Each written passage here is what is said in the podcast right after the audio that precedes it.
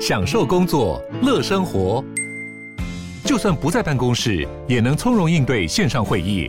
HP Dragonfly 透过专业的 HP Presence 设计，内建降噪及会议快速键，搭配清晰的 Bang & Olufsen 音效，增强音讯及视讯功能。HP Dragonfly 顶级商务笔电，采用 Windows 11专业版，让您在会议中享有最佳的视觉和听觉品质。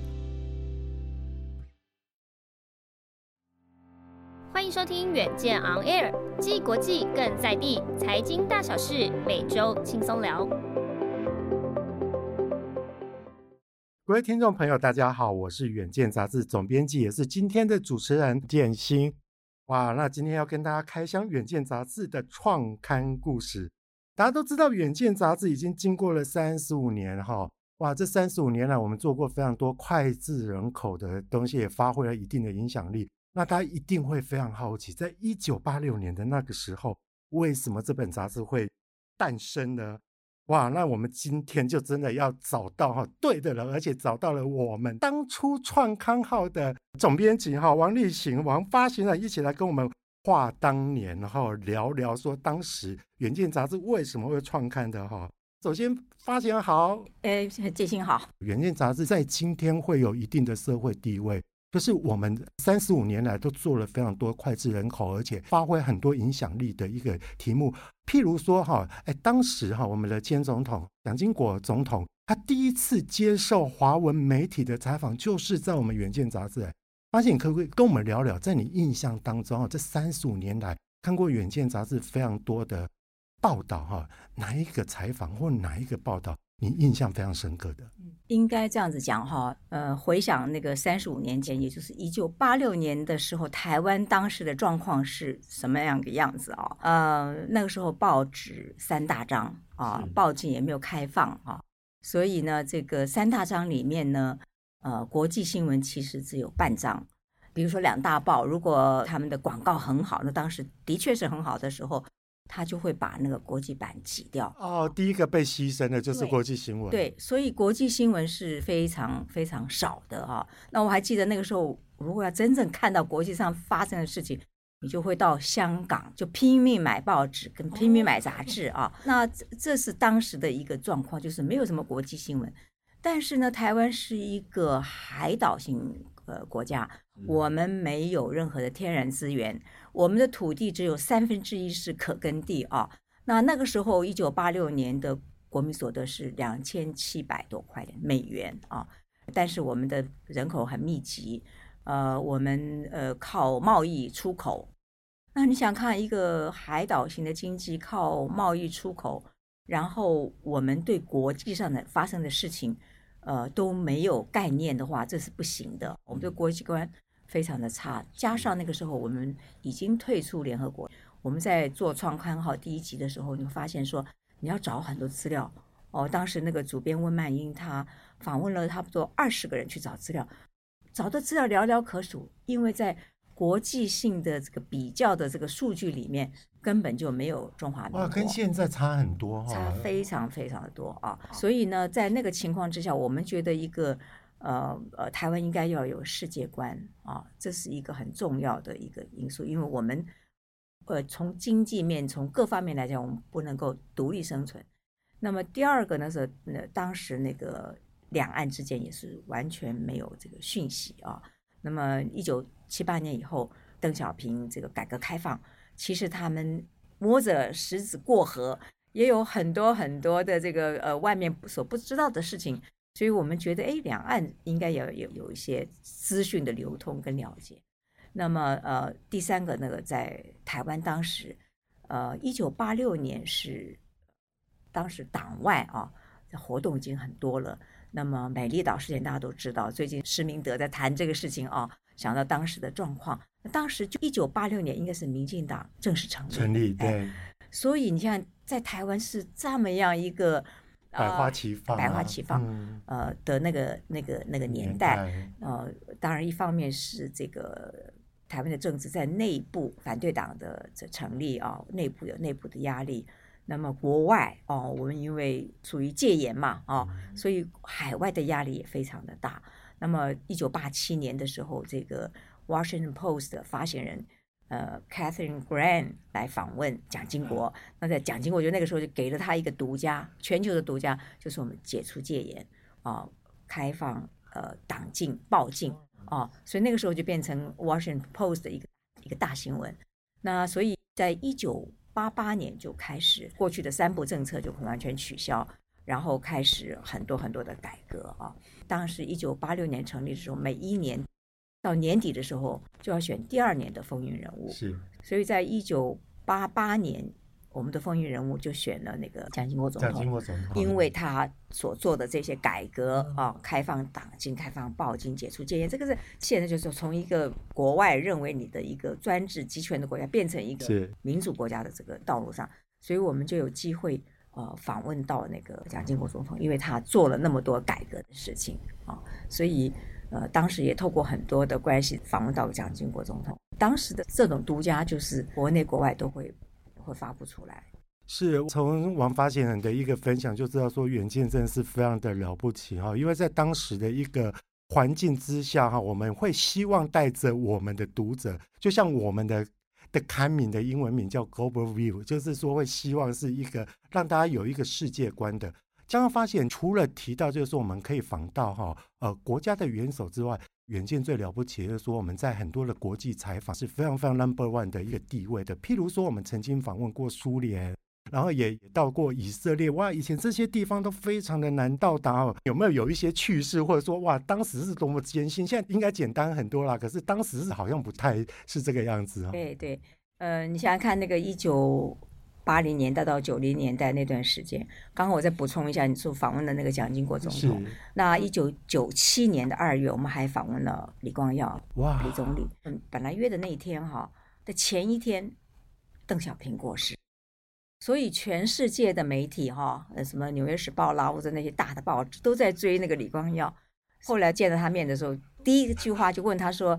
你怎么样评断邓小平？是是。那我记得他当时讲，他说这个中国如果没有邓小平的改革开放，那么中国大陆的的状况哈就会像苏联一样。嗯。那个九七年苏联已经瓦解。瓦解。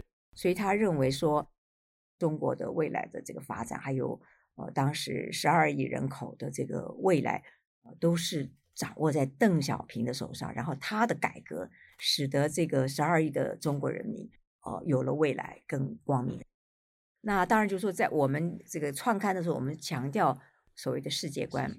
我可以举一个例子，第一期的时候，我们当时做了一个台湾的一般的人他的世界观的一个调查。除了这个之外，还有那个当时高教授啊，高启军高教授，他去访问了南斯拉夫。南斯拉夫那个时候呢，他为什么访问南斯拉夫呢？因为南斯拉夫是个修正的社会主义国家，也就是全世界都是看这个共产国家或者社会主义国家啊。或者修正的社会主义的国家，开始这些共产主义，我们所谓的共产主义国家开始面对资本主义，他们在修正，他们在改革。另外呢，就是那个时候又发生那个车诺比尔核能的那个爆炸事件啊，那正好那个时候也是在东欧嘛，离那个苏联也很近嘛，所以当时他有很多有趣的故事，也许你 你访问他的时候可以谈，当时他怎么样，因为在美国大使馆的人怎么样去面对这个核尘爆哈。他们的十一的反应啊，对，是。那回过头来回答你刚刚的问题，就是说，是呃，我们当时做了几个专辑，我记得做的第一个海外专辑是，其实是韩国。韩国那个时候要面对，在一九八八年在汉城办奥运，奥运啊，对。所以他那个时候派了很多人。我记得第一次我碰到韩国的那些呃官员是在前几年，在那个瑞士，韩国有一批政府官员到瑞士去考察瑞士的。呃，所谓 hotel management 旅馆管理，因为他们要大量的开放，有很多的国际的观光客会到韩国，那怎么样管管理这个国际的旅馆哈？当时我们到那里采访的时候，他们的地铁开始通车了哦。那地铁其实台湾喊的最早。可是比新加坡、比韩国都晚，呃、所以他们每次问到他们就说啊，我们是其实是去学你们那个 台湾的这个这个捷运啊、地铁的规划。人家反而后后发先至就对了，没有错，没有错。首尔的市民怎么样清理他们的市容啊？怎么样把他们的现代化的这个设备，甚至于呃这个 taxi driver 啊，怎么样要练那个英语啊，接待那个国际客人？所以常常在发展中国家办一次奥运，就像北京奥运一样，哎，就会把你这个整个国家往上跳一个阶啊。那使得就这个现代化过程当中，办奥运是一个很大的一件事情，而且也是一个促进这个经济繁荣的一个很重要的一一环。所以记得那个第一个是韩国的那个专辑，后来我们比较那个大的一个就是呃，当然是一九八八年这个开放以后，我们去做做中国专辑，那个是另外啊，主要是那个以色列专辑。以色列你知道是一个非常呃严格，也是就是怎么说呢，就是感觉到他就是时时都在一个战备啊，防御性非常高的一个民族跟一个国家。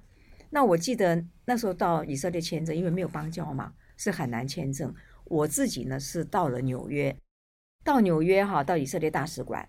那他那个很有意思是，你进去不是一开阔的，就是一个 office，不是一进去就一个小房间哦，它是一个通道一个小房间，然后你就一个人在那个里面。那你的右上角、左上角就有一个 speaker，就是一个麦克风，就问你说：“那，你要来做什么？”哦。所以呢，我就要回答他说我要来干嘛？我要来签证啊、哦。然后呢，就他放你进去，进去之后呢，他就是 interview 嘛，就说，嗯，啊，你有没有邀请？那我们那时候因为呃，透过这个高教授的那个他们学校的那个呃这个犹太的组织啊、已经先告诉我们这些说去做这个发这个邀请函，以色列经营局发邀请函。啊，然后他就问你有没有 sponsor，呃，什么时候你们的行程怎么样？问得非常仔细，给了我一个签证。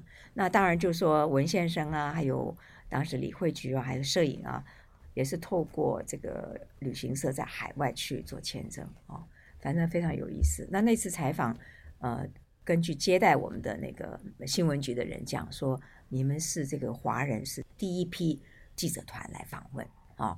所以我们当时也很兴奋啊，因为我们为什么要去做以色列？因为当时觉得以色列跟台湾非常接近，四面都是环敌嘛，哈，就敌人的虎视眈眈，所以在军事上面的费用很多，哈。那呃，大家的这种这种所谓的备战那种状态，哈，战士那个状态非常相像，有点像，对。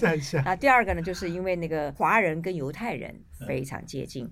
他们非常重视子女的教育，非常呃重视自己的文化，呃非常重视家庭啊，所以有非常类似的。那么以色列啊，它虽然很小，可是呃为什么全世界人都那么重视它？那么它在各方面的发展，它也是一九四几年开始建国，所有的这些东西就变成一个以色列专辑。那这个专辑后来九零年代以后开始，中东就非常的。不安定，对，非常的混乱啊！嗯，当然都知道说以色列跟呃阿拉伯人之间的世仇啊，这种恩怨情仇，这种这种宗教的这这种影响，所以在那个那个时候，我们做以色列专辑呢，就引起了很多人的注意，包括很多啊、媒体的这个老板注意，说，哎，怎么会去做这个东西？那后来中东战争发生以后，他们会拿到我们的那个专辑去做一些参考资料。从发现刚刚的分享，我们知道说啊，其实，在世界，不管是从呃新加坡、韩国到以色列，然后到刚刚发现讲的那个苏联，还有中国哈，会觉得说，在不同时候，他们的里程碑，我们都有参与。而也因为如此，《远见》杂志其实也写下了很多我们台湾媒体圈的一个里程碑，就像刚刚发现所提到，就说哇，那进入那个以色列啊，在中间通关的一个过程，是多么的一个筚路蓝缕哈。那其实发现，其实我知道说哈，我们远见其实除了在国际的报道上面有发挥一定的力量，其实我们在调查这方面也是哈，远见注意到，而且其实也发挥到，不管在政治或者说在教育的一个影响力。譬如我们在一九九五年，我们就做了全国的第一次的县市长的一个满意度，那现在大家都非常熟知，也是五星县市长的这样的一个调查哈。在一九九七年，我们就做了啊全台湾的第一次的大学排行榜。现在看起来会觉得说，哇，这个很正常，而且其实很多媒体都跟着在做。但当时这么前瞻的一个观念是怎么发想出来的？主要你刚刚讲就是一九九四年、一九九五年哈，其实那个时候台湾的这个这个政治上面已经有非常大的一个一个翻转啊。那个一九八八年，呃，蒋经国总统这个过世，我们常常在讲说，呃，强人走了以后啊，那当然经过中间有一段时间的这个呃政治上面的混乱，当年的呃主流非主流的争夺了，还有呃各方面。后来呢，这个整个的政治上面就越来越民主化。那早期的时候呢，是这个呃地方的选举有，但是都是零零星星的。但那个时候哦、呃，主要是直辖都哈，就是都市。就是当时是我忘记是三都还是几都哈，后来才变成五都六都。是是啊，以前只有北高两市而已。对对对，北高两市。那当时的市长都是官派的。是啊、哦，那呃，但是一九九四年的时候，呃，地方自治法要开始推动。地方自治法推动的话，那就是给地方的首长更多的权限，尤其当中里面有个。财政分配法啊，那所以地方的这个首长他权就越来越大。嗯，那当时呢，其实呃，反对党他们就是以乡村包围都市嘛，所以他们在地方的选举就布下很多他们的反对党能够上这个政治舞台的一个很很重要的一个管道。是，那所以呃，主要是地方自治法制定以后，在推动之前，早期我们写过台北市跟高雄市啊。那后来就慢慢注意地方的这个地方的状况。那我记得一九九四年在做这个全面的调查之前，我们曾经做过一个区块一块区块的呃特色的这个县市。那一年第一次做这个调查，我们哦那个是花了那个大成本的。我记得当时是找了山水民调公司，那个时候我们大概花了呃如果没有记错，他花了六十五万。哇，当时但是当时是非常大的，因为为什么他的那个那个调查做得很大？因为你想想看，要每一个县市哈，二十二县市，每一个县市的抽样要一千一百零几个啊，这是一个标准的一个抽样的这个 sample。那你要完成啊，这是完成哦。你如果要完成这么多，你要做更多嘛，对不对？你光是一千多的话，就是两万多个成功啊。然后我们随便讲，每四个、每五个成功，那你要花多少？因为要扣掉一些无效的嘛，对，没有错。所以，所以当时花了那个大成本，然后做了第一次的这个呃二十二线市的这个呃施政满意度的调查。哦，那当时刚开始的时候，我们还没有像后来做的这么细。可是那个时候出来以后，就引起了大家重视那个地方首长的表现，因为那个东西不是我们去评。啊，后来有一些媒体就是也加了其他的呃，所谓的意见领袖评。那我们是完全是，如果你在新竹，就是新竹的的居民来评。那当时我记得有几个东西很特别，就是说，比如说我们会讲大家是不是有光荣感？那个时候在宜兰一直都觉得我作为宜兰人很有光荣感哦。那花莲东部都有光荣感。那当时比如说我还记得那时候其实也碰到选举嘛，嗯，那个时候高雄市长是吴敦义，然后那个议员呢是。谢长廷，谢长廷就拿到我们的那个评比的那个结果，因为高雄市吊车尾嘛，就来质询 咨询那个市长，那结果这个市长中就连任就没有没有选没有选上嘛，哎对，像台北市也是一样，那个时候那个时候陈水扁跟马英九对那个陈水扁呃他跟那个黄大洲嘛啊选的时候也是一样啊，就你从那个里面你大概就可以看得到。市民对于这个首长的这个这个评断，也大概可以看到他能不能连任，或者是他能不能够当选啊。所以一直到延到现在，你看从一九九四到现在多少年了？二十几年啊，对不对？所以在这样一个情况下，我们就建立了这个二十三县市的这个市长施政满意度。我们后来变成八个面向，越做越严谨。其实从刚刚的一个回溯，就会知道说，其实远见哈做的调查。非常的严谨，像刚刚发现所讲的哈，我们做出来的每一次调查，它真的反映民意，而且会非常精准的去预测到，就是说将来政治的一个走向。可是其实哈，我觉得更了不起的，除了县市的一个调查，我觉得在学校调查，就是大学调查更是了不起，因为我们都知道说，哇，以前大家对于大学，像我那个时代考大学的填志愿，一定就是哈台城青椒，然后中字辈一直填，我们大概大概心中那个。制式的排行榜就在那边嘛，可是呃，好像远见在其实，在一九九七年做的第一次的大学排行榜哇，但他当时就有引起在大学校园里面有一些有一些反应，对不对？对，没有错。我们也是，就像前面讲的，台湾这个整个的变化，我们会因着那个变化，觉得有一些该做的议题，应该是服务我们的这个读者。那我记得，呃，高等教育这一块，我们在早期一九八七年、八八年。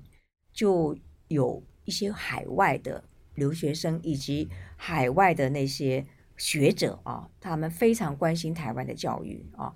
那我记得当时那个在 UC Berkeley 念书的，也就是现在大家都知道的呃免疫学的那个专家金传诚，他呃就来信啊。那当时李远哲也在里面哦，田长林也在里面哦，哈，很多的学者啊，他们就帮我们组织一个团队去访问那些，嗯，比如说 UC Berkeley 啦，或者哈佛大学啦，或者是呃那些名校。他们校长怎么样治理他们学校？他们对教育的看法是什么？那对于这个大学的责任在哪里？哈，就帮我们做了，我记得是至少两次很大规模的反应，有点像是专辑。那所以当时所谓的教授治校，就是在当时的我们的文章里面提出来的。那么后来台湾的这个大学教育也有一些影响。那后来我们觉得是说，就正如刚才建新你讲的，就是说。我们当时的大学好像就是一试定终身，对，对不对？可是当时呢，教育其实政府也在改革这个大学教育，改革这个高等教育。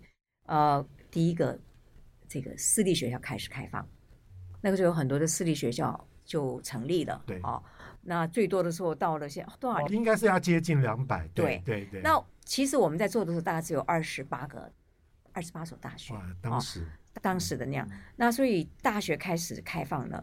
可是对于一些高中生来讲，他不一定每个人都能进得了台大嘛，对不对？所以进不了台大或进不了这公立学校，对他们讲就便是一辈子一个很很重大的挫折，那不是很严重吗？这教育的目的不是在这里吗？所以呢，当时我们就先开始想的是怎么样去导引一个更开放的观念啊，还有这个特色学校，每个学校应该是发展特色。而不是全部都都是按照那个成绩来排啊，所以我记得那个时候我们第一次做的时候呢，冒出来的是原子大学。原子大学的什么系呢？它那个时候是其实是资讯系，是排名很前面的。哇！还有呢，就是实践。哇，设计。哎，实践的设计，那个还没有学院啊，设计系是非常有名的。所以我的意思就是说，我们的这些评鉴也好，调查也好，是希望导引这个。大学或者县市往一个更开放啊、更现代化的这样的一个路上去走，能够让我们一般的读者也好，或者是民众也好，有一个更开放的一个观念，就是我们要接受现代化的观念。什么叫做现代化的观念？就是不是每一个人都只凭考试进到台大或者进到政大哦，不是那个唯一的途径，而是更开放，说我可以开始呃看我自己比较适合。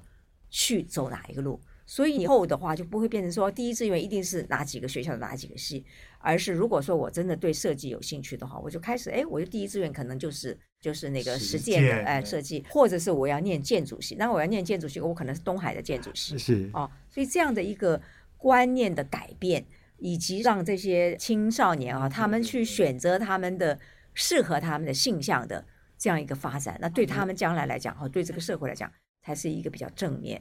那么在这过程当中呢，我们为了要让我们的这个评鉴啊更完整、更符合大家的期待，所以我们呢呃当时就呃派了两两个记者。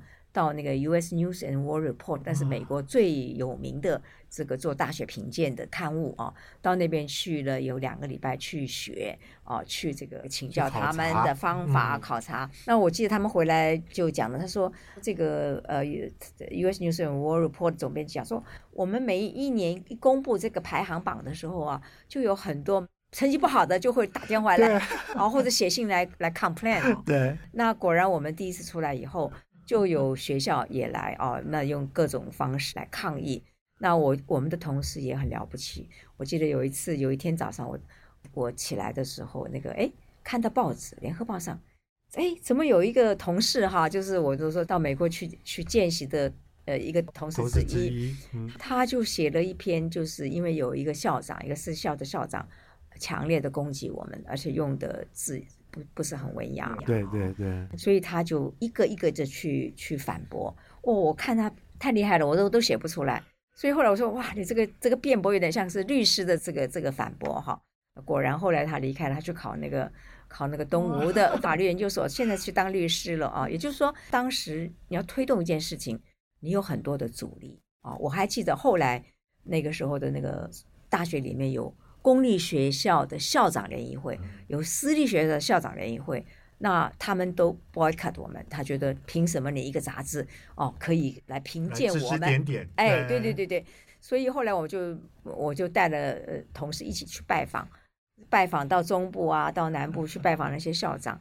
好像也没有太大的这个功能啊。对。后来我们当然我们就有改变我们一些一些方式，就最主要的目的还是希望让青年学子能够有更多的选择。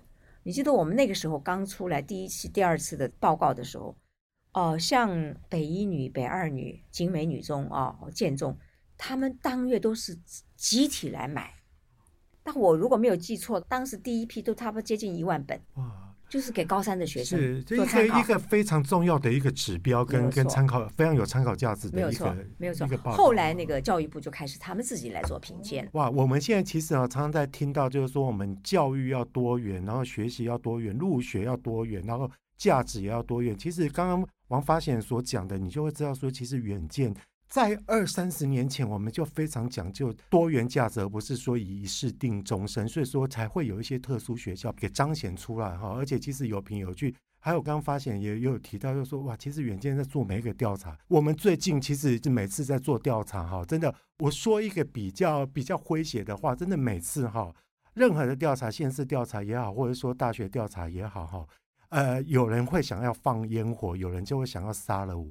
就是 就是会有这样的一个情况，可是大家就会知道说，其实远见调查是非常严谨的啦。但是哈，其其实刚刚发现有提到说，远见是非常会倾听民意，所以在这过程当中，我们也愿意像刚发现哇，他也是带着我们的同事一起去拜访学校，就是说我们希望把这个调查做得更精准，我们也希望说远见能够与时俱进。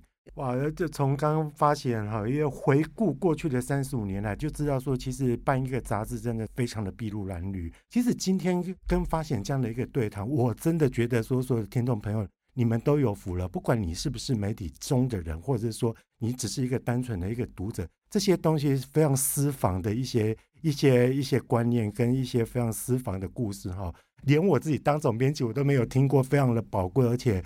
以前媒体真的是单纯新闻媒体，可是现在是内容产品的时候，大家要有经营的概念。现在当新闻记者要变得比较斜杠一点哈，所以说，哎，还是重申一句话：好媒体需要您来支持哈。